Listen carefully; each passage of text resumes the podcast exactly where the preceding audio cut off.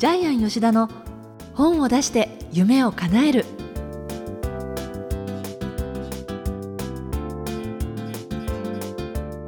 小林まどかです。ジャイアン吉田の本を出して夢を叶える。ジャイアン今回もよろしくお願いいたします。はい、よろしくお願いします。さて来週になるんですけれどもあの学生さんのための出版甲子園というのが開かれるということではい。また今年もね行われるんですね。毎年毎年やってもう10年以上続いてるんですけども、えっと、ジャイアンが12年ぐらい前ですかね、えー作りまして、えー今年も11月26日日曜日、会場は13時半から、えースタートは14時からなんですけども、はい。場所は、えーお茶の水ソラシティカンファレンスセンターお茶の水ソラシティ駅前にあるんでえすぐ来れると思いますけども、えーここでですね学生が全国から、えー数百本の企画書出版企画書を集めてでその中から、えー厳選された5本を、えー日本中の編集者の前でプレゼン大会を行います。すごい機会ですよね。で学生が学生たちの学生時代に本を作るそして出版するっていうこの試みは多分日本でも世界でも、えーないと思うんですけどもそれをジャイアン作りまして、えはい、で今回のゲストがまたすごい方なんですけども、えー伝え方が9割、えーこれがですねダイヤモンド社さんから、えー100万部売れてます。1巻2巻それから漫画版が出ましてね、えーミリオンセラーの佐々木圭一さんが来られるってことなので、ーえ。えーこの放送を聞いている皆さん、ぜひ、お茶の水ソラシティまでおいでください。入場無料ですので、ーえ。でなおかつ、えー本が出来上がっていくですね、学生の熱い思いをですね、えー目で見て、受け止めて、体感していただければ、本当に素晴らしい、えー時間になると思います。そうですね。いろんな学生のエネルギーも受けられますしね。ね、結構ね、学生、あの、真面目に頑張ってるんで自分たちでも協賛金も集めてね、そうですか。ええ自分たちで会場を手配して出版甲子園のメンバーは、ね、全国の学生30人ぐらいなんですけども本当にね礼儀正しく頑張ってますぜひ皆さん出版甲子園においでくださいはい。えー、さてジャイアン吉田の本を出して夢を叶える今回も最後までよろしくお願いいたします。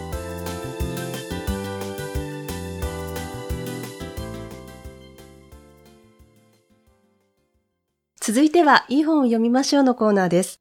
このコーナーはジャイアンが出版プロデュースした本も含めて世の中の読者の皆さんに読んでいただきたいといういい本をご紹介しているんですが、今回の一冊何でしょうか？はい、えータイトルは、えー90分で遺言書、えーサブタイトルがですね、えー9マスのマンダラで人生をすっきり整理する。これ遺言書の書き方なんですけども、え著者はですねしおちゃんと私呼んでますけどジャイアン出版塾の卒業生です。ジャイアンがやってる出版塾の卒業生で、行政書士、社会福祉士をやってる方です。はい。はいあの、実際どういうものかっていう、こう、ビジュアルをちょっとお伝えすると、はい丸抜ゲームのようにはい9マス分かれてるんですけれども、はいそこにそれぞれ、例えば、初恋、好物、はい趣味、はい。仕事、私の思い、家族、使命、まあミッションの使命ですね。はい。それから友人、性格って言って、はい。自分がどういう人間かっていうのをそれぞれのマスの中にこう当てはめて書いていくっていうものなんですよね。はいで特に決まりがないんですよね。うん決まりがないんでですけど、ただこの9マス遺言はですね、今までの遺言のイメージをもう180度変えているので、えほんと全く新しい遺言の形なんですけども、はいこれがやっぱりすごいですよね。で、普通の遺言は自分の財産を誰に渡すかとかですね、あの、堅苦しいイメージあり堅苦し。くイメージあるんですけど、実はですね、亡くなった人の思い、心がこの9マスの中に書けるっていうのが最大のこの遺言書の書き方で、そう例えばね、ええ初恋で言うあ、ちとょ、っと読んでもらっていいですか、ええある例をね、ちょっといくつか紹介すると、はい。初恋は中学校で3年間、隣の席だった男の子に初恋して交際した。ねいいですよね。これを遺言状に書くんですよね。そう。はい。はい、また読んであとはください。私の思いっていうのは、みんながひまわりの花のように明るく笑顔になってほしい。うんこうやってあの、この本の中にはいろんな方のこの例というのが載っていて、はい。なんかこの一枚見ただけで、その人のこう人生がなんとなく全くわからない読者でもはい。感じることができるような、そんなシートですよね。そうですね。あの、この9マス遺言の中身を初恋とか好物とか趣味とか仕事とか家族のことを書くことによって自分の中の人生が整理されるんですよね。ねで、まあ、棚押しされるというかですね、結局まあ、この9個、自分が大事なものばっかりを9個集めて書くんで、それ以外はまあ、捨てることもできるんですけども、これを書くことによって、脳内整理ができてですね、えー気になることがなくなる。えーまあ、心が整理されるってことですよね。えーだから自分がやっぱり大事にしてるやつ、ここの書き出すわけなんで、ここに自分の人生も凝縮されるし、自分の心も、なんと遺言状の中に凝縮されるというですね、ね本当にこれ優れものの遺言状ですよね。はい。はいこの本、そのプロデュースするに至った経緯っていうのはどういうあものだったんですか？これはあの、ジャイアン出版塾なので、ええみんなで一緒に作ったんで、ジャイアンはプロデュースしてないんです。ああ、はいそうですか。生徒なんですああ、そうなんですね。はい、で、編集者さん20人の中で、えーこれダイヤモンド社さんが手を挙げていただいて、あ出版になったということで、まあ、この方は今年の卒業生なので、2月の終わりにプレゼン大会があって、10月に出てるって形で、あもう半年間ぐらいで、早いですよね。びっくりしました。で、このしおちゃんはですね、この9マス遺言の遺言をですね、カタカナで商標登録してるんですけど、よく取れましたよね。カタカナで遺言遺言なんへて。えですからまあ、この9マス遺言が日本中に広がっていくとですね、人が幸せになるんじゃないかなというふうに思いますけども、えちなみに、あの、この本の中でデータが出てるんですけども、欧米の方は60%から80%の方が遺言書いてるんですよね。日本はたった10%。で、あの、相続ってよく荒相続って言われますけども、結構トラブルのもとで、うん3000万ぐらいの財産を持ってる小家庭、中流家庭が一番トラブルの元になるっていうのも面白いですよね。ねえちょうど私たちが相続するのも3000万ぐらいですよね。まあちょっと面白いのは、海外ではあの結構最低残高でみんなお金を使い切って、例えばラテン系の国とかね、死ぬ時に財産ゼロで、ああ人生良かったで死ぬんですけど、日本人って最高残高で死ぬんですよね。貯めて貯めて貯めて一番貯まった時点で亡くなるんで、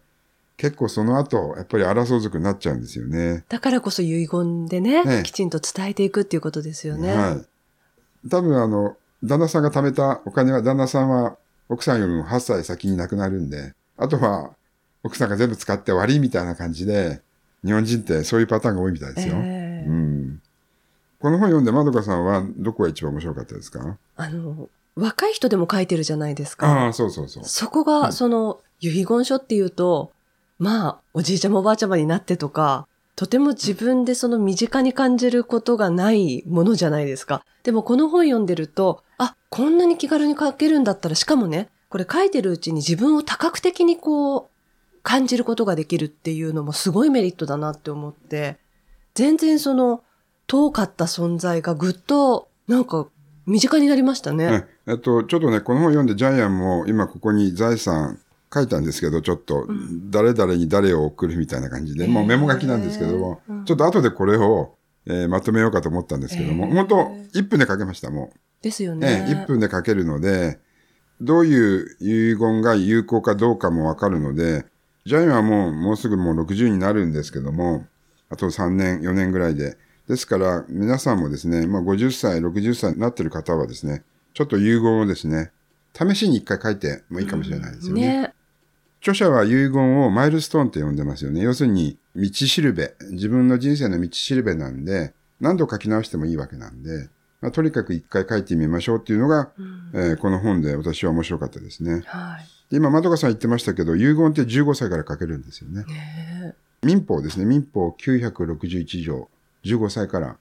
財産分与できるそうなんで。そんな知り知りませんあもうそれ知らなかったよですね。えーそうなんだ、みたいな感じで。あと、遺言の種類もいろいろあってね、まあ、公正証書の書き方とか、まあ、専門的なことも書いてあるんですけども、普通にもう、誰々に何々を送る。で、自分の住所、名前、必ず直筆で、さらに三問版でもいいので、印鑑つけばもうそれで有効になるそうなんで。きちんとその専門用語で、どれが法的に受け入れられるかっていうワードっていうのも書かれてるので、そうですね。あの、ねきちんと知識もつきますよねそうそう。あの、何々に送るじゃなくてね、何々、何でしたっけ？どういう、えっ、と、何でしたっけ？なんかありますよね。あります。あの、ちゃんとした法律用語があるので、それにのっとって書いていただきたいなというふうにありますね。はい。あるいは、あの、遺言っていうのは絶対的なものではなくて、効力をなくす場合もあるんですけども、それも面白かったですね。例えば、じゃあ財産家を送るって書いても、生きてる間に財産吸って家がなくなってる場合があるんですよね。そうなった場合は遺言上は無効になってしまうんで。あ、あの、〇〇をあげるっていうと無効だけれども、有効だと〇〇に相続させるとか、うんそうですね。あげるじゃなくて相続させるって言葉を使わなくちゃいけないんですよね。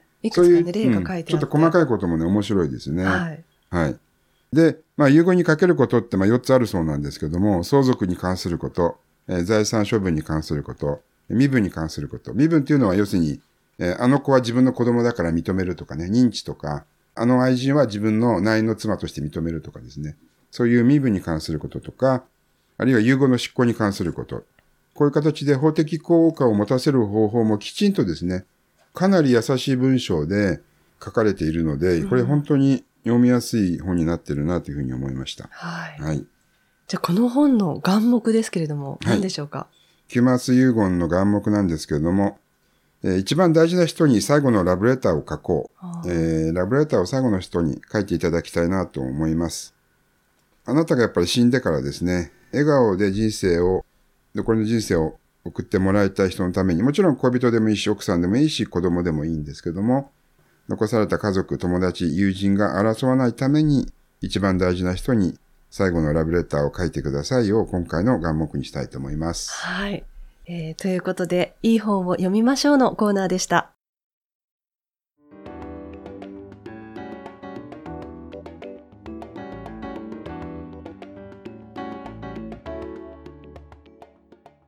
続いては本を出したい人の教科書のコーナーです。えこのコーナーは本を出すプロセスで出てくる問題を毎回1テーマ絞ってジャイアンに伝えていただきます。えー今回のテーマ何でしょうか？はい、えー亡くなる前に本を出そう。えーかなり際どい、えー本出しのテーマなんですけども、ええー私たちは人生限られてますので、もう亡くなってから本を出せませんので、やっぱりですね、生きてる間に本は書かなければいけません。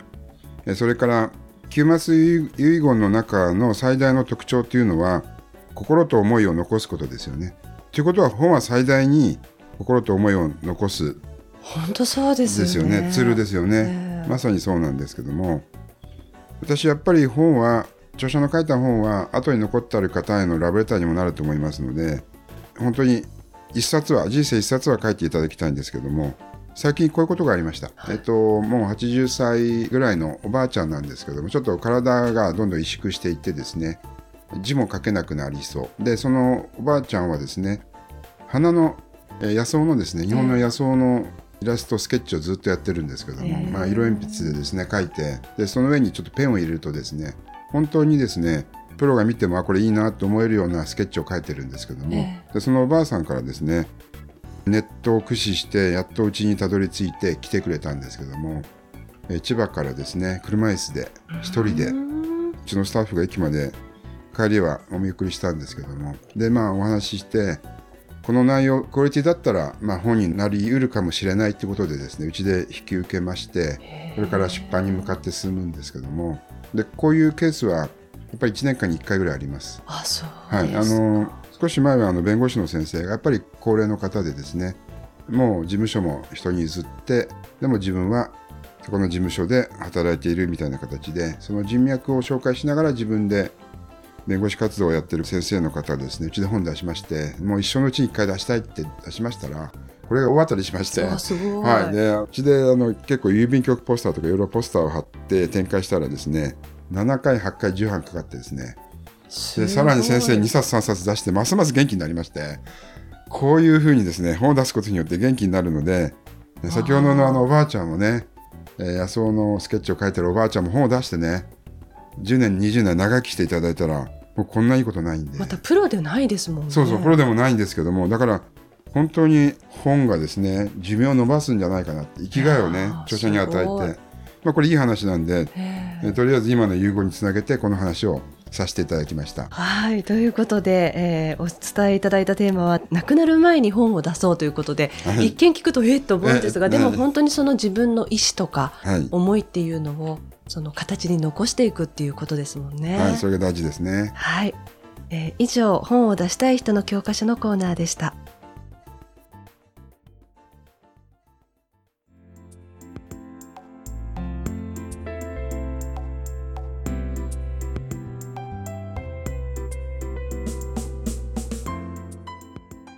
ジャイアン吉田の本を出して夢を叶えるいかがでしたでしょうか？